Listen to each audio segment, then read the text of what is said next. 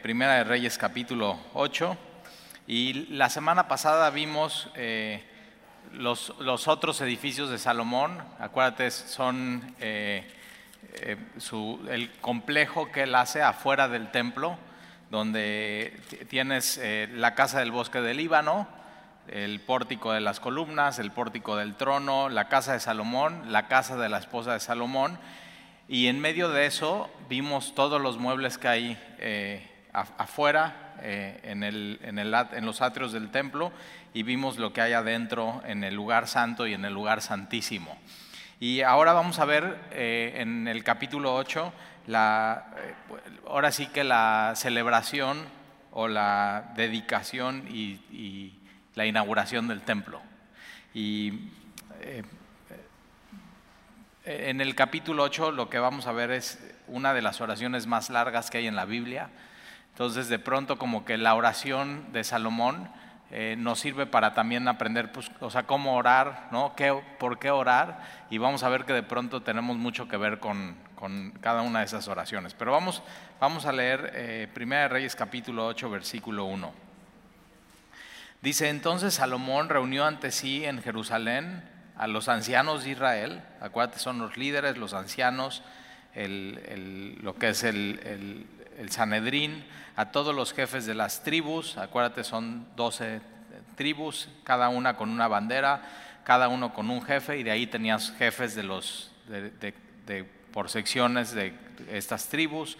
Ya para este tiempo, acuérdate, ya se repartió el territorio, ya se estableció el reino, David ya reinó, reinó por eh, muchos años y el reino ahora le pertenece a Salomón en el corazón de David estaba construir un templo, pero Dios no se lo permitió, pero eso no quiere decir que Salomón no preparó todo. Y ya nada más cuando llega Salomón, sus enemigos, eh, los enemigos de Israel ya están bajo los pies del de, el pueblo y del rey, y entonces ya en paz pueden construir el templo. Eh, se tardan siete años en construir el templo, más tres años para preparar todo, y de pronto después de todo este tiempo, viene el momento más importante para ellos, que sucede algo que no es común, pero vemos de pronto en la Biblia que hay cosas que suceden que no son común, pero que marcan una etapa y una época en la historia del pueblo de Dios y de la historia de redención y, así como la historia de la iglesia. Y, y, vamos a ver ciertas cosas que tienen cosas en común en otros lados en la Biblia. Y entonces están reunidos todos, los principales de las familias de los hijos de Israel, para traer el arca del pacto de Jehová de la ciudad de David eh, esa permaneció ahí todo el tiempo en el tabernáculo, la ciudad de David, la cual es Sión. Ahora, el, templo, después de todos estos años de preparación, eh, es un templo donde eh, está hermoso, está, ya vimos la gloria del templo y todo lo que tiene. por dentro todo de oro, por fuera todo de bronce, las piedras enormes, preciosísimas, muy costosas, pero ¿de qué serviría un templo sin gente adentro? Y sin la gloria de Dios presente, sin la presencia de Dios ahí en el templo. Y, yo siempre digo eso, de o sea, las iglesias físicas, ¿no? los auditorios. la iglesia no es el lugar, sino, o sea, ¿de qué serviría un auditorio o una iglesia, por ejemplo, aquí en Veracruz, en Costa de Marfil 41, si tuviera todo lo que tiene, ¿no? pantallas, proyectores, luces, aire acondicionado, cámara, las computadoras, eh, o sea, eh, instrumentos, ¿de qué serviría todo eso si sillas, si no hay el pueblo de Dios congregándose y, y, siendo convocado por Dios para reunirse? Ahora, ¿de qué serviría que esté el pueblo de Dios y todo eso si no está la presencia de Dios entre nosotros? Por eso Jesús dice, donde dos o más se reúnan en mi nombre, ahí estoy yo. Y entonces venimos con esa expectativa, nosotros cada semana, miércoles, domingo, aún en los discipulados, con la expectativa de que, eh, yo me acuerdo cuando em, empezamos aquí Semilla Veracruz en, eh, calle 7, número 7, era un local bien, bien chiquito, se nos hacía enorme, o sea, ¿cómo íbamos a llenar alguna vez ese local? Pero cada domingo era pues o sea, si llega una persona es por misericordia de Dios, pero nos conformamos con la presencia de Dios. Y eso es el corazón que tenemos que tener siempre. O sea, El, creyente se debe conformar con la presencia de Dios en, su vida. Y entonces va, a venir esta expectativa de ellos, de anhelo de la presencia de Dios. Entonces eh, van a, traer el arca del pacto, que en el arca eh, representa el trono de Dios. De hecho, la tapa es el propiciatorio o también se le llama el trono de la gracia, donde una vez al año el sacerdote rocía la sangre sin eh, derramamiento de sangre, no hay perdón de pecados. El, día del perdón es eso, el sumo sacerdote entra una vez, perdona los pecados pasados, eh, presentes y simplemente piden perdón por eso y viene un año eh, próximo para ellos. Y entonces van a traer el arca del pacto de Jehová de la ciudad de David, la cual es Sión y se reunieron con el rey Salomón, todos los varones de Israel, en el mes de Tanim. Dices, ¿qué mes es ese? Pues sigues leyendo, dice, en el mes séptimo, ya te dejan igual. Pero es, eh, eh, o sea, este es, el, este septiembre y octubre, es meses de, judíos. Y, justo es en el día de la fiesta solemne. Y en esos meses, en septiembre y en octubre, de hecho, ahorita acaba de pasar la fiesta solemne de los tabernáculos tiene una gran, un gran significado, los judíos lo siguen celebrando hasta el día de hoy. Eh, ponen afuera de su, de su casa, eh, si viven en, un, en, una casa eh, o aún en un departamento, yo he ido a México en medio de estas fiestas y en los departamentos muchos viven de ellos en Tecamachalco, entonces bajan a, la parte de abajo de los departamentos donde hay un poco de jardín y ponen una, una casa de palma y eso está representando el tiempo que estuvieron en el desierto, donde Dios los estaba guiando. Era decir, eran casas temporales y, esos tabernáculos. Entonces tiene mucho que ver que hayan, Salomón escoge ese día para esa celebración. Es una celebración donde recuerdan eso, los años que estuvieron en Egipto. Aquí ya no están en Egipto, sino Dios ya los trajo a la tierra prometida. Ya no van a tener que estar en tabernáculos, sino ahora es un lugar central y fijo un templo para la adoración. Entonces, para esta fiesta de los tabernáculos no solamente hacen eso, sino también traen eh, ofrendas o traían ofrendas al templo, eh, en, este caso el tabernáculo y ahora el templo. Entonces, acuérdate, en, en Primera Reyes capítulo 6 vemos que se termina de construir el templo en 11 eh, meses antes de esto. Entonces, siete años para construir el templo y de ahí todavía no lo vamos a inaugurar, vamos a esperar a la fiesta de los tabernáculos y hay una expectativa de ya, o sea, ya queremos, ya queremos esto, ya pero eh, posiblemente los, los sacerdotes y todos los que están trabajando en el templo están preparando todo para este día. ¿Alguna vez has ido a la inauguración de algo o has inaugurado tú algo? Y es eso, es una expectativa, es una preparación y eso es lo que está haciendo el pueblo de Dios, pero con lo más grandioso y lo más glorioso que tienen ellos, que es Dios mismo, su, presencia. Entonces, todo, eso está pasando, hay una gran expectativa eh, para ellos. Entonces, el templo se termina en octubre, noviembre, y pasan 11 meses, y esto es en septiembre y octubre, en la fiesta solemne de los tabernáculos. Vamos a ver qué sucede, versículo 3. Y vinieron todos los ancianos de Israel y los sacerdotes tomaron el arca y llevaron el arca de Jehová, acuérdate, con David, toman mal el arca, no la cargan los sacerdotes, las ponen en una carreta y uno de ellos toca el arca y muere por no hacer las cosas bien. Y todo eso está en la mente de Salomón. ¿eh? O sea, por eso nosotros cuando la regamos, cuando pecamos, cuando no hacemos las cosas bien, tenemos que pasar esta sabiduría a nuestros hijos y decir, eso no se hace, no lo, no lo vayas a hacer tú cuando, cuando crezcas. Y entonces Salomón hace las cosas bien. Y versículo 4, llevaron el arca de Jehová y el tabernáculo de reunión y todos los utensilios sagrados que estaban en el tabernáculo. El tabernáculo ya no va a ser más los cuales llevaban los sacerdotes y los levitas. Y el rey Salomón y toda la congregación de Israel que estaba reunida con él, estaban con él delante del arca, sacrificando ovejas y bueyes, que por la multitud no se podía contar ni numerar. O sea, imagínate, era muchísimos sacrificios, pero muchísima gente. Versículo 6. Y los sacerdotes metieron el arca del pacto de Jehová en su lugar nadie más puede entrar más que los sacerdotes.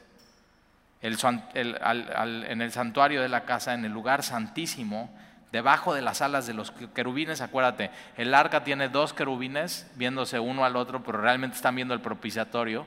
Pero aparte, Salomón lo que hace estos dos grandes querubines, que una ala está tocando una pared de este cubo, que es el lugar santísimo, otra ala está casi tocando el otro querubín, y entonces el arca queda en medio, los querubines arriba, o sea, todo, eh, y todo de oro, resplandeciente, y todo está listo para este día. Y entonces, eh,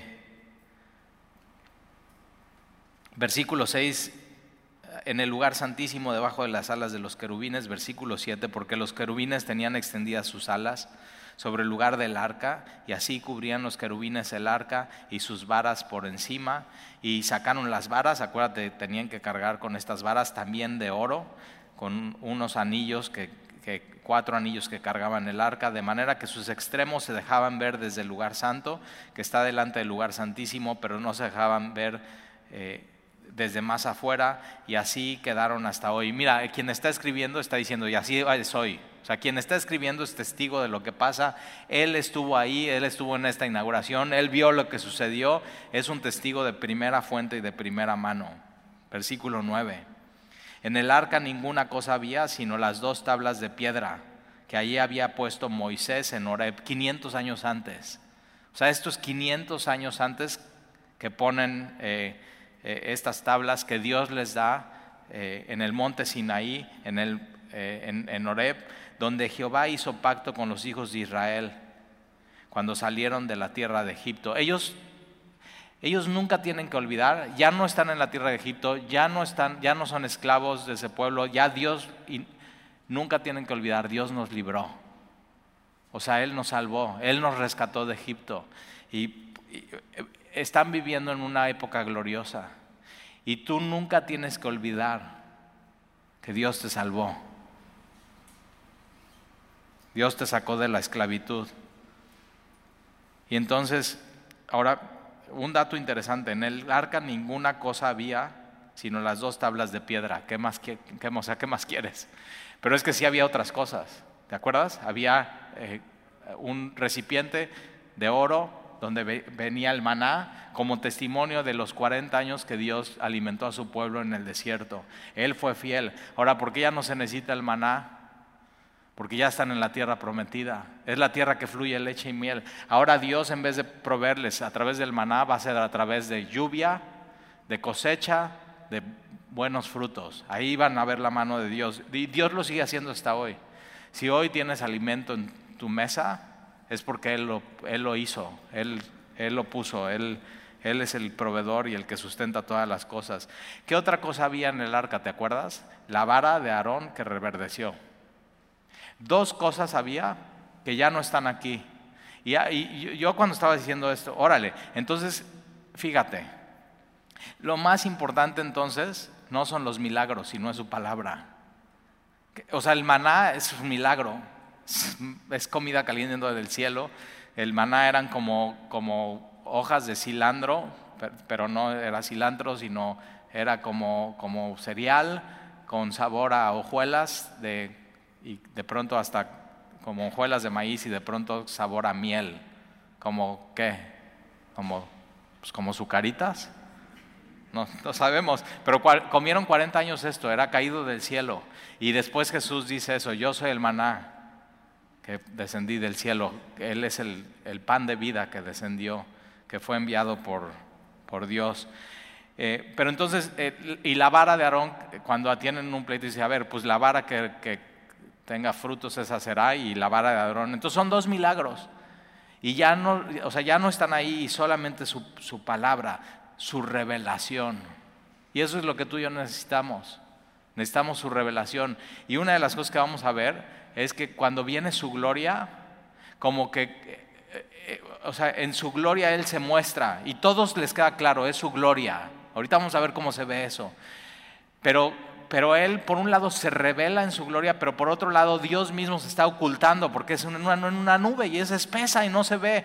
Y, a veces Dios es así, eh, misterioso por un lado, pero claro en otras cosas.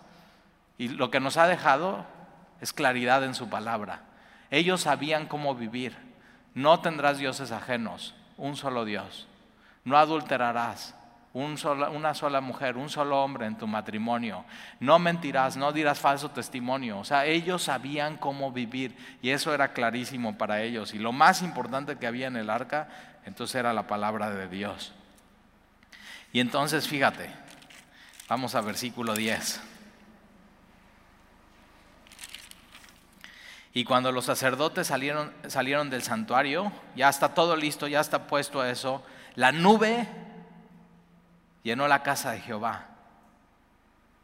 Y los sacerdotes no pudieron permanecer para ministrar por causa de la nube, porque la gloria de Jehová, entonces fíjate, aquí dice que, que viene la nube, llena la casa de Jehová.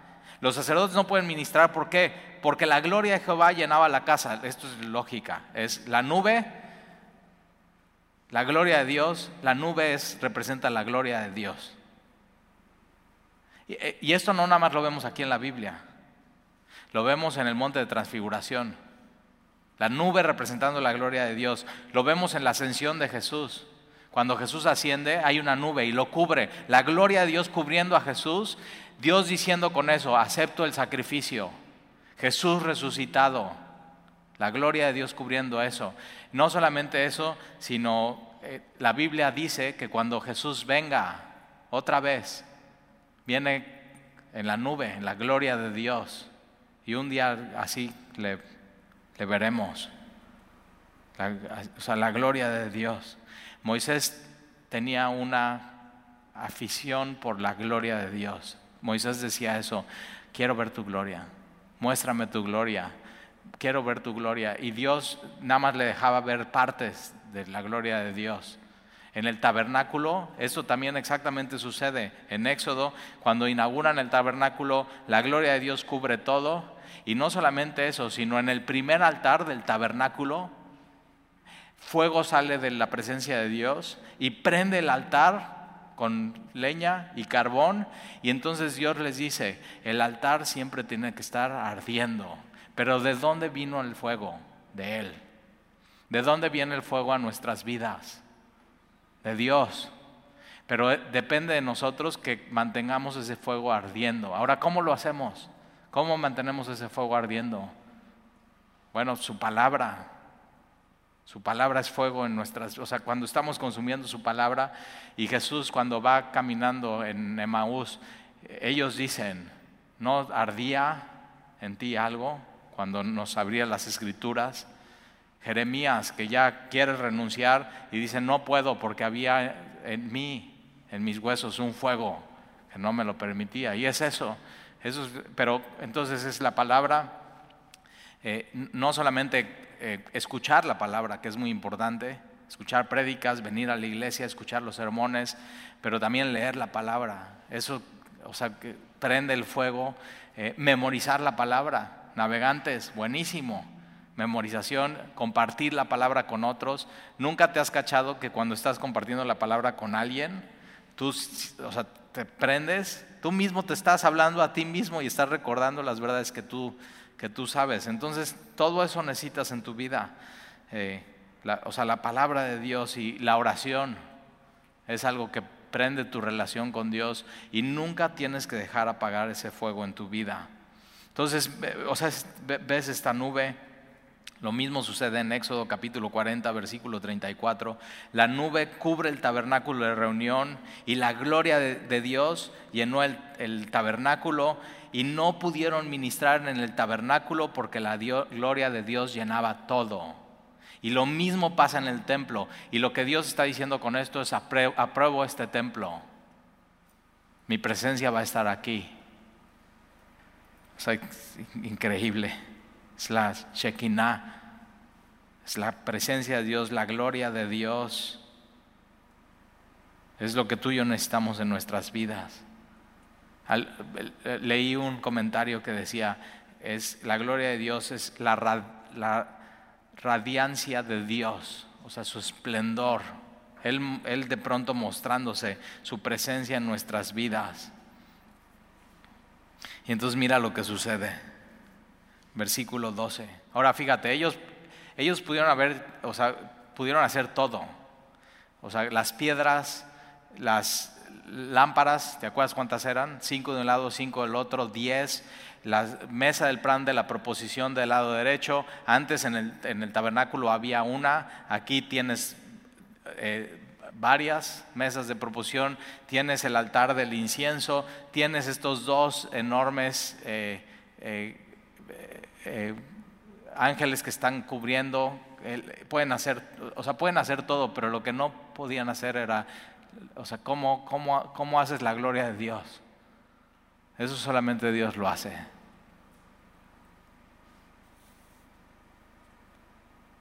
¿Cómo puedes lograr la presencia de Dios en un lugar? Solamente Dios lo hace. Y tú en tu vida puedes tratar de, en base a religiosidad, hacer muchas cosas, pero ¿y la presencia de Dios si no está ahí qué? Y por eso el Nuevo Testamento dice, somos templo del Espíritu.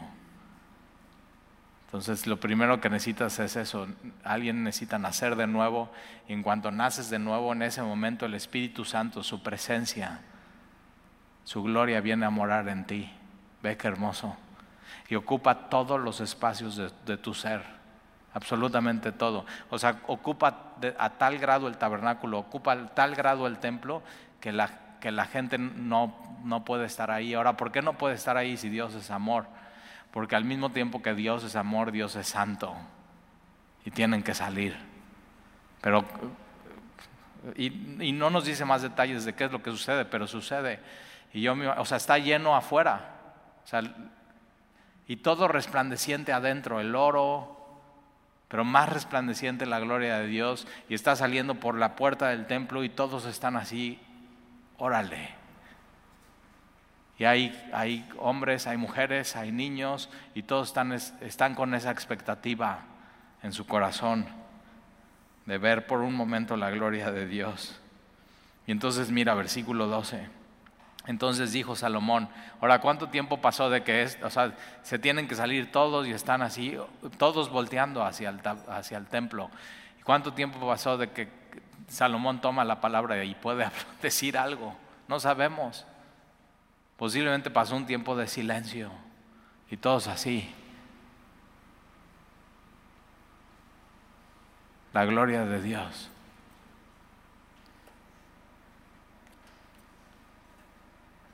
Entonces dijo Salomón. Ahora en Hechos capítulo 2 pasa algo similar. ¿eh?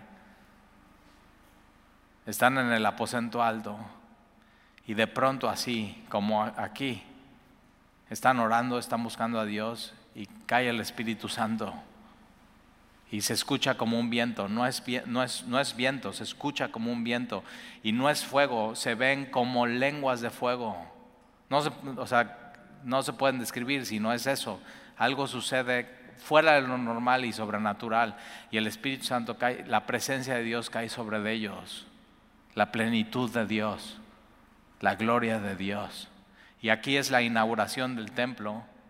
Allá en Éxodo era la inauguración del tabernáculo y su sello de aprobación. Y en Hechos capítulo 2 es la inauguración de la iglesia. Y el sello de Dios diciendo, esto es lo que yo quiero. Y lo respaldo con mi presencia. Increíble. Y Dios nos ha dado eso a la iglesia. somos respaldados por quién? Por su presencia. O sea, mucha gente viene y dice, ¿y, ustedes de, eh, o, sea, eh, o sea, de qué denominación son o quién los respalda? Y yo digo, no, pues es la iglesia, es, es Dios. Respalda su presencia y su bendición y su gloria. Ve qué hermoso, así tan, tan simple como eso. No, no, pero ustedes de quién tienen cobertura. Y yo, ah, chico. Pues, ¿dónde está eso en la Biblia? Cobertura, ¿cómo? Cobertura, pues eso es como vas a Nutriza, ¿no? Y tu helado, ¿con qué cobertura lo quiere? Chocolate. Bajo, moramos bajo las alas del Omnipotente. Nuestra, la cobertura de la iglesia en todo el mundo es Dios. O sea, hay de las iglesias que su cobertura sea un hombre. qué miedo. Yo siempre he pensado eso, cobertura, pues como, ya pienso en chocolate. Y me imagino así a los pastores, cobertura. Perdón, a veces pienso cosas así. Y entonces fíjate, versículo 12. Entonces dijo Salomón, Jehová ha dicho que él habitaría en la oscuridad y yo he edificado casa por morada para ti, sitio en que tú habites para siempre. Ya le está hablando a Dios, ¿te das cuenta? Ya que él, cuando ves y Dios te muestra su gloria, es conexión con Él. No hay otro tema que hablar. Entonces cuando estés así súper preocupado, súper angustiado, Señor, muéstrame tu gloria. Y yo he edificado casa por morada para ti, sitio que tú habites para siempre. Y volviendo el rey su rostro, bendijo a toda la congregación de Israel y toda la congregación de Israel estaba de pie. Ahora, ojo, ¿eh? no, no, desde no desde el lugar santo y santísimo, Él está afuera porque él, no es sacerdote, eso le tocaría a un sacerdote o al sumo sacerdote hacer, pero simplemente es, eh, le toca a él bendecir como rey a la congregación de Israel. Todos están de pie, versículos 15, y dijo, bendito sea Jehová, Dios de Israel, que habló a David mi padre. Fíjate, él, Salomón sabe, esto esto del templo y esto que está sucediendo no, es, no viene de ahorita, viene de antes, de una promesa que Dios le hizo a David, mi padre.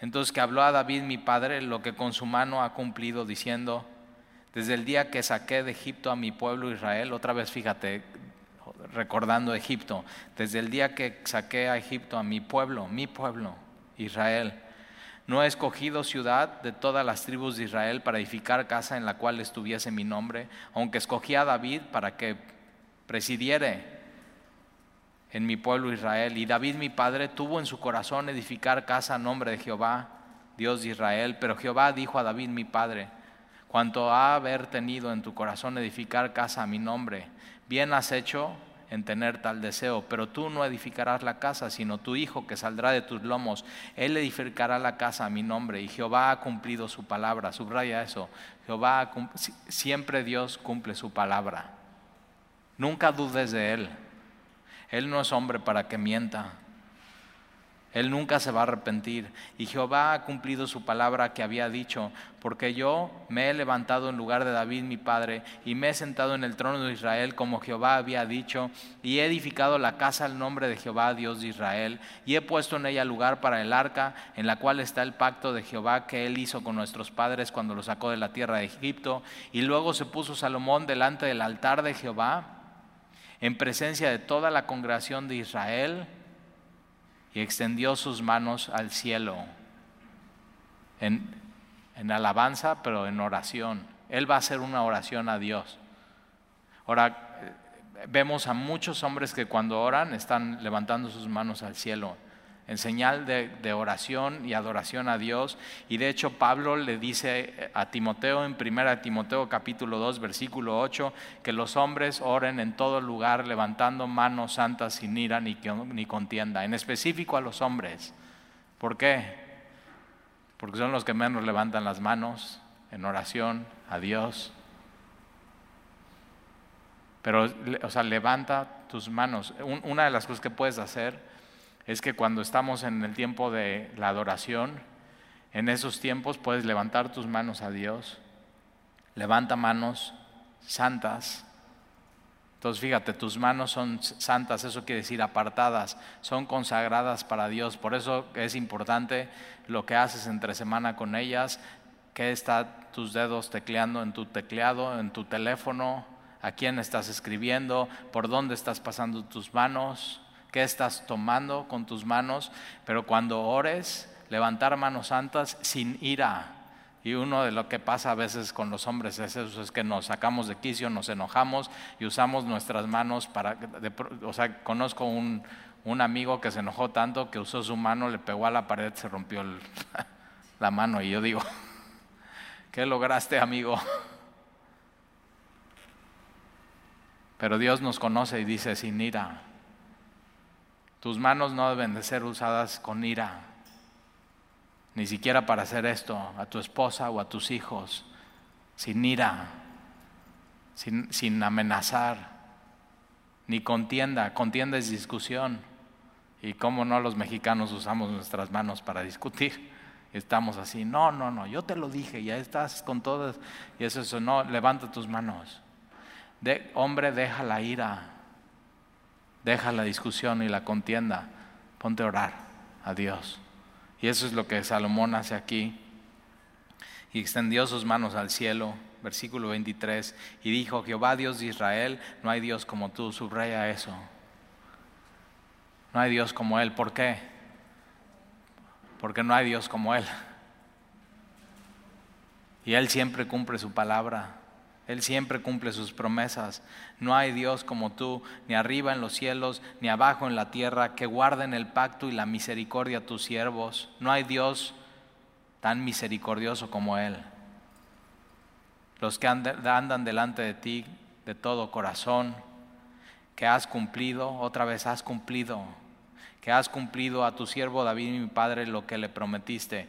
Dios, este es nuestro Dios, es el que siempre cumple promesas, siempre cumple promesas. Entonces si Él dijo, yo vengo, Él viene. Ellos tenían la expectativa por años del templo. Cuando está listo el templo, tienen la expectativa por 11 meses de la inauguración del templo. Y tú y yo, lo, siguiente en, en, el plan de Dios, en su agenda, es el rapto de la iglesia. Él viene por su iglesia. Él viene por nosotros. Y Él cumple su promesa, ¿eh?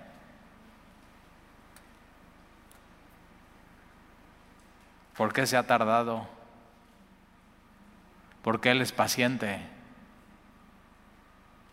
Y Él no quiere que nadie se pierda sino que todos procedan al arrepentimiento.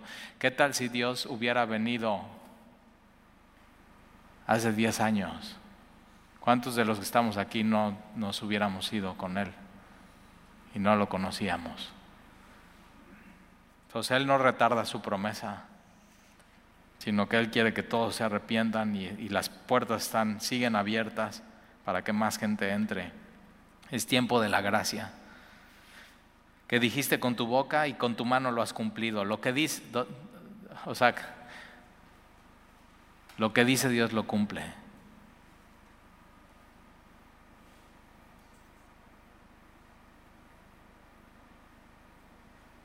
Como sucede en este día. Versículo 25, ahora pues Jehová Dios de Israel, cumple a tu siervo David mi padre lo que le prometiste diciendo, no te faltará varón cuando, cuando tienes que en tu Biblia subrayar las promesas de Dios y tienes que decirle a Dios, es lo que dice tu palabra.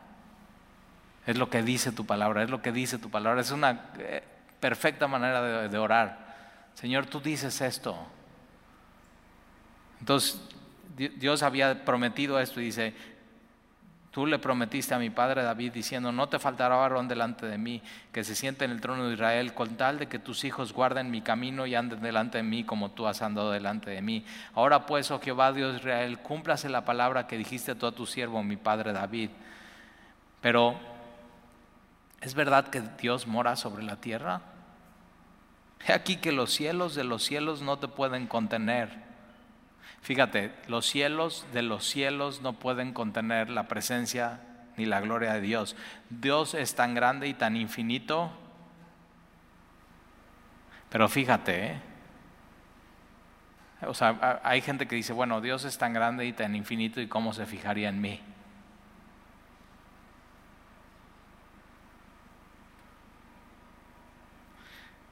He aquí que los cielos de los cielos no te pueden contener cuánto menos esta casa que yo he edificado. O sea, Salomón se da cuenta, no, cabe Dios aquí. No cabe.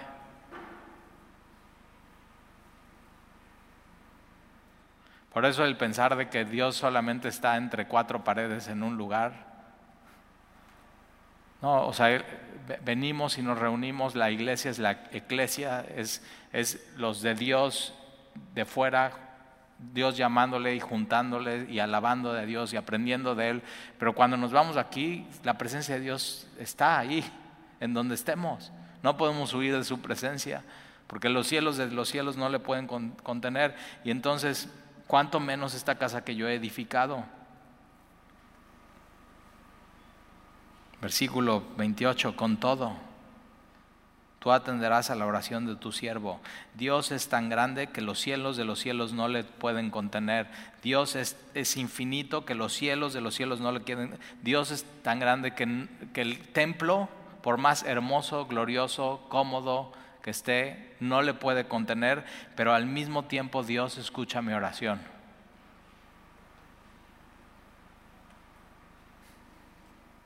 Es infinitamente grande pero al mismo tiempo es infinitamente como yo.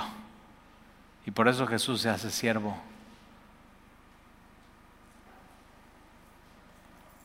Y escucha mi oración. Por eso no tienes que ir a un lugar a orar. Puedes ir en tu coche y, y orando y ahí está Dios.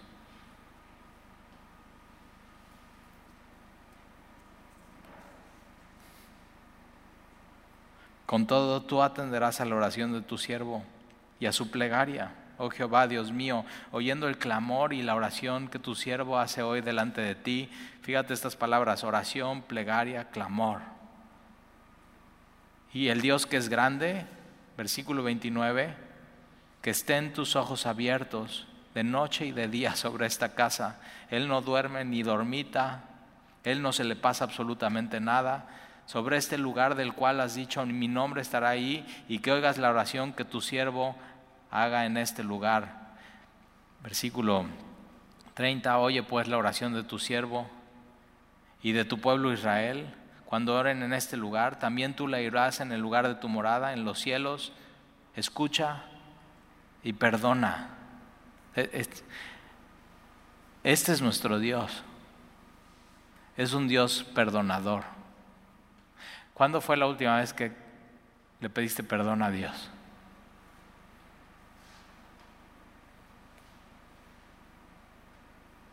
¿Ves su, la inmensidad de Dios?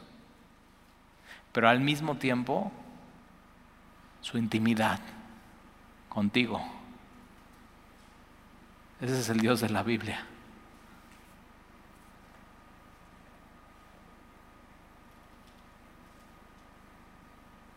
Versículo 31. vamos a ver seis cosas por las cuales el pueblo de Dios puede orar yendo al templo físicamente y Dios va a escuchar. Y de pronto son seis cosas que tú podrías orar por ti en tu vida. Entonces fíjate, versículo 31.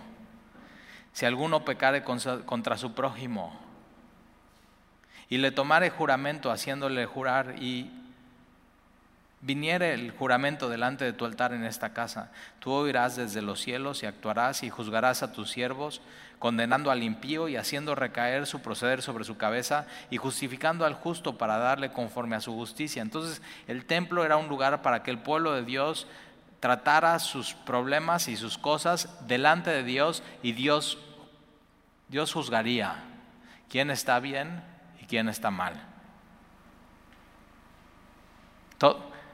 todos los tratos que haces hoy deberían de ser así, sabiendo que Dios al final sabe quién lo rompe y quién lo cumple.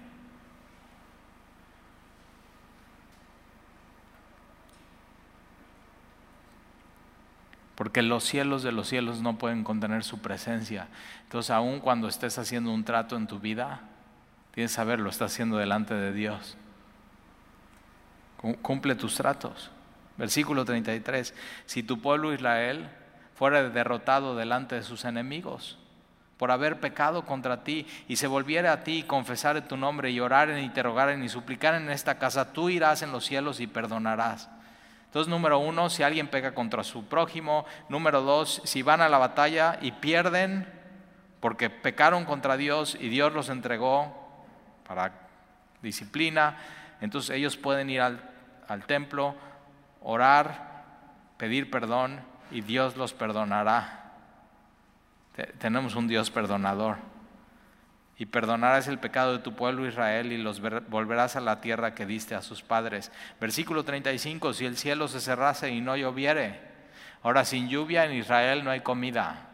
Es decir, si de pronto hay una época de escasez, por haber ellos pecado contra ti y te rogasen en este lugar y confesasen tu nombre y volvieran del pecado cuando los afligieres, tú irás en los cielos, perdonarás el pecado de tus siervos y de tu pueblo Israel, enseñándoles el buen camino en que anden y darás lluvia sobre tu tierra, la cual diste a tu pueblo por heredad.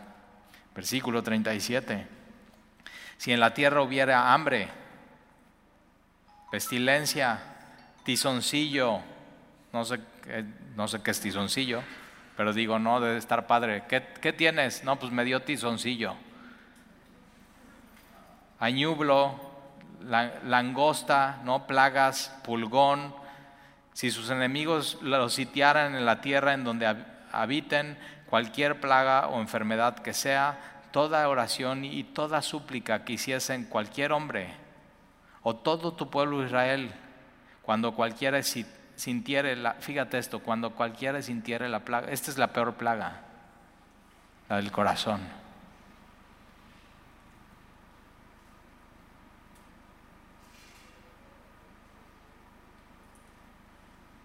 Entonces, si tu corazón se alejaba de Dios, si tu corazón se endurecía, si tu corazón estuviera enfermo espiritualmente hablando, si tu corazón estuviera sucio del pecado, si no estás bien con Dios, un corazón dividido, un corazón tibio.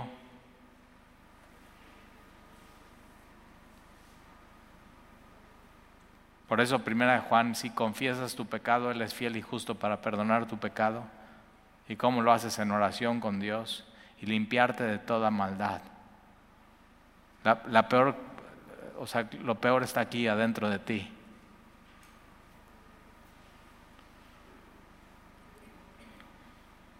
Entonces sintieres la plaga en su corazón y extendieres sus manos a esta casa, tú irás en los cielos en el lugar de tu morada y perdonarás. O sea, lo peor del hombre Dios lo perdona. Esa es la gracia de Dios y actuarás y darás a cada uno conforme a sus caminos, cuyo corazón tú conoces. Fíjate, ¿eh? ¿alguna vez has escuchado a alguien decir, no, pues Dios conoce mi corazón? y, y, Dios dice, sí, sí, lo conozco, porque, porque solo tú conoces el corazón de todos los hijos de los hombres. Para que teman todos los días que vivan sobre la faz de la tierra que tú diste a sus padres, asimismo el extranjero, que no es de tu pueblo Israel. Los extranjeros podían ir al templo y orar. Dios siempre tuvo un corazón misionero. la adoración a Jehová no solamente era de su pueblo, sino era para todas las naciones. El Evangelio así, primero para los judíos, pero después para los griegos y los gentiles. Entonces, asimismo el extranjero que no es de tu pueblo Israel, que viniera de lejanas tierras a causa de tu nombre, pues oirán de tu gran nombre, de tu mano fuerte y tu brazo extendido, y viniera a orar a esta casa. Por eso Jesús, se enoja tanto, porque cuando entra al templo están vendiendo y está, es un mercado y dice, esta no es cueva de ladrones, esta es casa de oración. Y era el lugar de los gentiles donde ellos podían venir a orar y lo único que estaban haciendo ellos es extorsionar y oprimir a los que venían a buscar a Dios estaban siendo piedra de tropiezo en vez de ayudarles a adorar a Dios. Y viniera a orar esta casa, tú irás en los cielos a los extranjeros, ¿eh? En el lugar de tu morada, y harás conforme a todo, todo aquello por lo cual el extranjero hubiera clamado a ti, para que todos los pueblos de la tierra conozcan tu nombre y te teman. El eunuco en Hechos va al templo y regresa y está leyendo un rollo de Isaías y Felipe, Dios le dice, acércate a la carroza, está escuchando lo que está leyendo y le dice, le pregunta, ¿entiendes lo que lees? Y dice, ¿cómo voy a entender si nadie me explica? Se sube Felipe, le explica que está hablando de Jesús, que Jesús es el Mesías, que Jesús es el siervo sufriente. Eh, paran en un lugar donde hay agua y dice, ¿me puedo bautizar? Todo en un momento.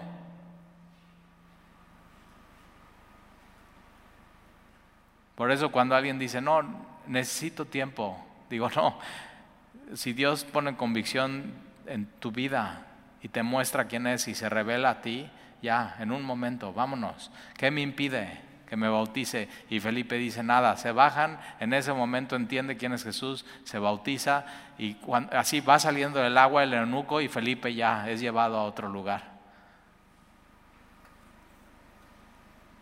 o sea, qué tiempos de la iglesia en hechos y hoy, hoy podemos vivir esos tiempos. Lo único que necesitamos es lo mismo que ellos tenían, la presencia de Dios en sus vidas.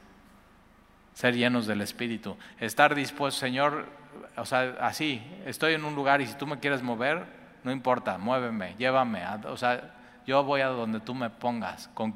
y eh, quiero escucharte. Y si viene alguien y tú me dices, háblale, yo quiero hacerlo. No les daba pena, ¿eh? Sea, simplemente lo hacían. Tienes que aprender a vivir tu vida de pronto así y vas a ver qué emocionante es.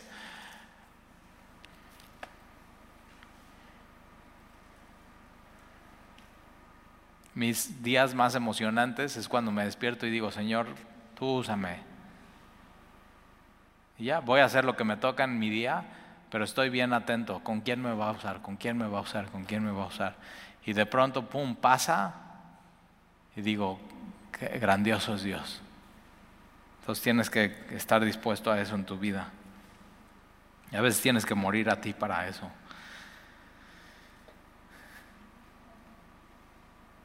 Versículo 44, si tu pueblo saliera a la batalla, entonces eh, podían orar, salieron a tu batalla contra sus enemigos por el camino que tú mandes. Fíjate, eh, si tu pueblo sale a la batalla, contra sus enemigos por el camino que tú les mandes. Ellos no podían salir a, pelear cualquier batalla. Y es algo que el cristiano tiene que saber. No, Dios no te llamó a pelear todas las batallas en tu vida. Tienes que ver bien qué, qué es lo que Dios y a dónde Dios te está mandando. Y orar a Jehová con el rostro hacia la ciudad que tú eligiste y hacia la casa que yo edifiqué a tu nombre. Tú irás en los cielos, su oración y su súplica, y les harás justicia. Versículo 46, si pecaren contra ti, porque no hay hombre que no peque. Subraya eso. Es Romanos 3:23 en Primera de Reyes capítulo 6. Por cuanto todos pecaron y están destituidos de la gloria de Dios. Y Romanos 3 más adelante, más atrás dice, porque no hay justo ni aún uno. No hay quien haga el bien, no hay quien busque a Dios. Isaías, todos nos descarriamos como ovejas. Entonces aquí el, parte de nuestra vida de oración tiene que ver con eso, con pedir perdón a Dios. Entonces, si pecaren contra ti, porque no hay hombre que no peque, y estuvieres airado contra ellos, y los entregases delante del enemigo para que los cautive y los lleve a tierra ajena, sea lejos o cerca, al exilio, y esto sucede. Daniel va al exilio en Babilonia con el rey Nabucodonosor y, Jeremías lo profetiza y dice, los van a llevar,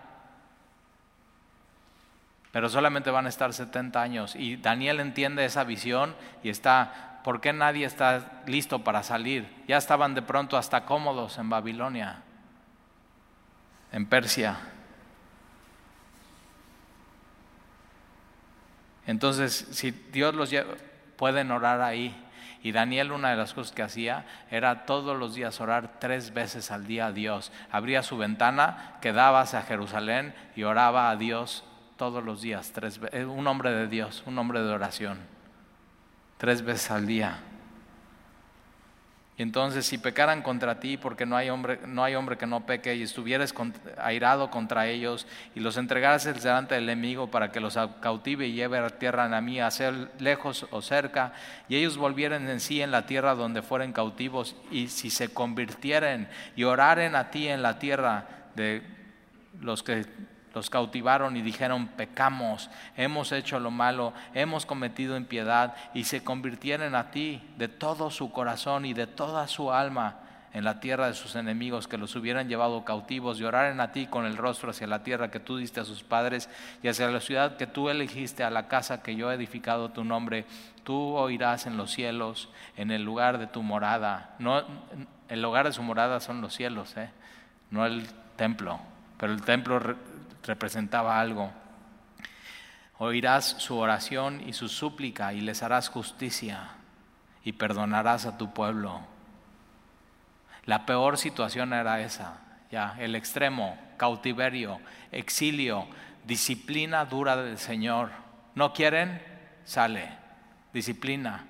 Y lo que Dios hace con esa disciplina es que se den cuenta, que se arrepientan, oren a Dios pidan perdón, Dios los perdone y Dios los restaure.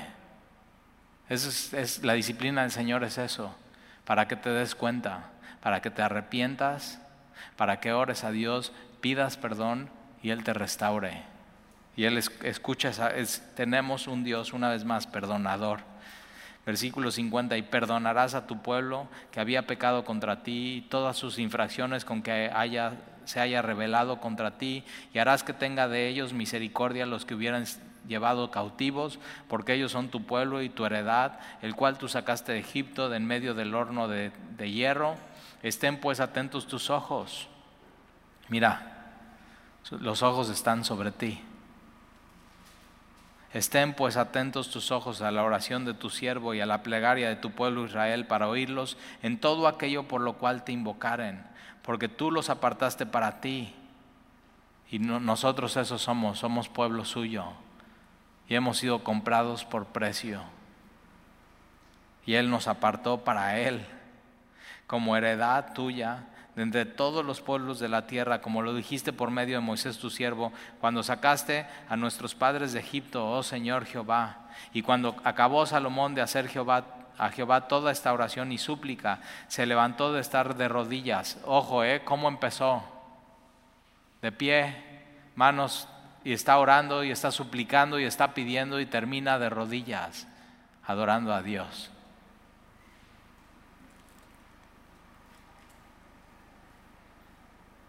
Y se levantó de estar de rodillas delante del altar de Jehová con sus manos extendidas al cielo. Y puesto en pie, Bendijo a toda la congregación de Israel diciendo en voz alta, bendito sea Jehová que ha dado paz a su pueblo Israel conforme a todo lo que él había dicho. Ninguna palabra de todas sus promesas que expresó por Moisés su siervo ha faltado. Ninguna promesa cae al suelo. Él, con esta confianza oramos. Sus promesas nunca fallan. Versículo 57. Esté con nosotros Jehová nuestro Dios como estuvo con nuestros padres y no nos desampare ni nos deje. Y una de sus promesas es eso, no te desampararé y no te dejaré. Su promesa. Entonces nunca dudes, ¿eh? Él, nunca se va a ir. Nunca. Incliné nuestro corazón Incline nuestro corazón hacia Él para que andemos en todos sus caminos y guardemos sus mandamientos y sus estatutos y sus decretos, los cuales mandó a nuestros padres. Y estas mis palabras con que he orado delante de Jehová estén cerca de Jehová nuestro Dios de día y de noche, para que Él proteja la causa de su siervo y su pueblo Israel cada cosa en su tiempo, día y de noche, todos los días, 24 horas, 7, a las, horas a la semana. Él está pendiente, Él no se le pasa nada, Él es, Él es Dios. Dios grande, infinito, inmenso, pero íntimo. Él se ocupa de ti, de cada cosa a fin de que, versículo 60, a fin de que todos los pueblos de la tierra sepan que Jehová es Dios y que no hay otro. Sea pues perfecto vuestro corazón para con Jehová nuestro Dios, andando en sus estatutos, guardando sus mandamientos como, en el día, como el día de hoy.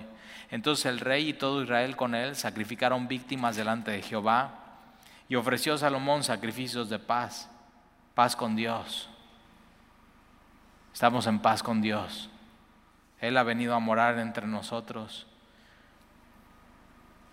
Jesús fue el sacrificio para nuestra paz, los cuales ofreció a Jehová 22 mil bueyes, 120 mil ovejas. Así dedicaron el rey y todos los hijos de Israel a la casa de Jehová. Aquel mismo día santificó el rey en medio del atrio, el cual estaba delante de la casa de Jehová, porque ofreció ahí los holocaustos, las ofrendas, la grosura de los sacrificios de paz, por cuanto el altar de bronce que estaba delante de Jehová era pequeño, pequeño para qué? Para todas esas ofrendas, y no cabían en él los holocaustos, las ofrendas, la grosura de los sacrificios de paz y en aquel tiempo Salomón hizo fiesta. Y con él todo Israel, una gran congregación, desde donde entran en Amat hasta el río de Egipto, hasta delante de Jehová, nuestro Dios, por siete días y aún por otros siete días. Entonces no alcanza una semana de fiesta, dos semanas.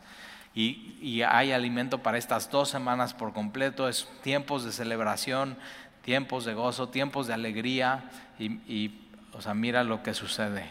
14 días, versículo 66, y al octavo día de la segunda semana despidió al pueblo y ellos bendiciendo al rey se fueron a sus moradas alegres. ¿Por qué? Porque la presencia de Dios estaba con ellos. Porque sus promesas nunca caen en el suelo porque Él siempre cumple su palabra, porque Él cuando oras, escucha tu oración y perdona. Entonces necesitas alegría en tu vida, necesitas recordar todas estas cosas. Y se fueron alegres y gozosos, llenos de gozo, de corazón, por todos los beneficios, todos los beneficios, las bendiciones que Jehová había hecho a David su siervo y a su pueblo Israel. Déjame, te dejo una tarea. Si tú necesitas esto en tu vida, alegría, gozo en tu corazón, necesitas recordar los beneficios de Dios para tu vida, las bendiciones de Dios. Y un gran libro para esos Efesios. Tienes que encontrar todas las bendiciones espirituales que hay en Efesios. Él ya te sentó en lugares espirituales. Él ya te bendijo. Fíjate, ¿eh? Él ya te bendijo con toda bendición espiritual. Ya. No, no, necesitas ni una bendición más. Ya te bendijo con toda bendición espiritual en Cristo Jesús. Entonces, hoy es un buen día para recordar sus beneficios, su salvación, que Él, limpia nuestro corazón. Si tienes algo pendiente que tratar con Él, tienes que saber, Él perdona. Tenemos un Dios que perdona. O sea, y su perdón está ahí. Él cuando te acercas, Él no reprocha, Él perdona. Y acuérdate, siempre que Dios hay disciplina, como lo vimos, o sea, en el peor de las situaciones, cautiverio y exilio, en el peor de las situaciones para ellos es esa. Aún en la peor situación hay perdón y restauración de Dios. Ese es el Dios de la Biblia. ¿Oramos? Señor, gracias por recordarnos que los cielos de los cielos no te pueden contener, que tú eres Dios grande, infinito, pero al mismo tiempo que tú oyes nuestra oración, que tu inmensidad van de la mano con la intimidad que tienes y quieres tener con nosotros, y que eres un Dios perdonador. ¿Y cómo podríamos tener intimidad contigo, Señor, si no nos perdonas primero?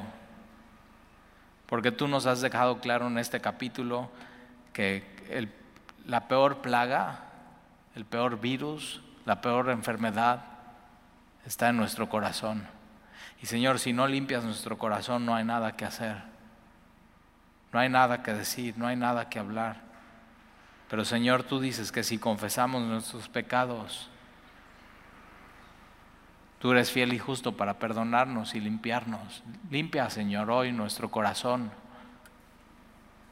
Y perdónanos, Señor. Escucha nuestra oración. Y hoy en día ya no hay templo. Y hay un, ya no hay un lugar en específico de oración, sino tú has decidido morar en nosotros. Tú que no cabes, Señor, en los cielos de los cielos, decidiste venir a morar en este vaso de barro frágil, quebrantado, pero restaurado por tu amor. Y entonces, Señor, ayúdanos a estar conscientes que tú no nos dejas ni nos abandonas. Tú no te vas, Señor. Tú no te arrepientes. Tú siempre cumples tu promesa. Y así como en el altar el fuego no se debía de apagar, sino tenía que mantenerse ardiendo. Señor, que entender todas estas cosas de ti nos hagan arder para ti. Entonces te pido, Señor, que soples tu espíritu sobre nosotros. Porque de qué sirve un local sin tu pueblo en él? ¿Y de qué sirve un pueblo tuyo sin tu presencia entre nosotros? Y entonces, Señor, sé propicio a nosotros, pecadores, pero recordando tus beneficios, hemos sido redimidos por la sangre del Cordero y perdonados y lavados y entonces que tu Espíritu Santo, Señor, junto con tu palabra, nos limpie y nos lave. Y Señor, muéstrate, muéstrate tu, tu gloria, Señor, entre nosotros. Te necesitamos, Señor. Sigue hablando a nuestras vidas. Gracias por recordarnos una vez más que nos amas.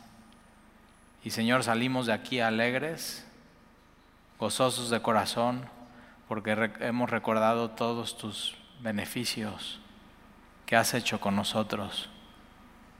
Y si nos has dado a Jesús, ¿cómo no nos darás junto con Él todas las cosas?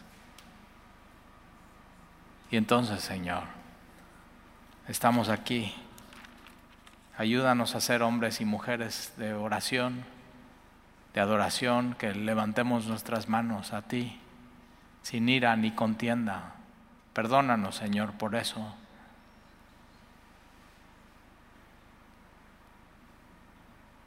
Ayúdanos, Señor, a tener momentos de oración donde empecemos parados, con nuestras manos alzados, pero terminemos de rodillas, rindiéndonos a ti, Señor.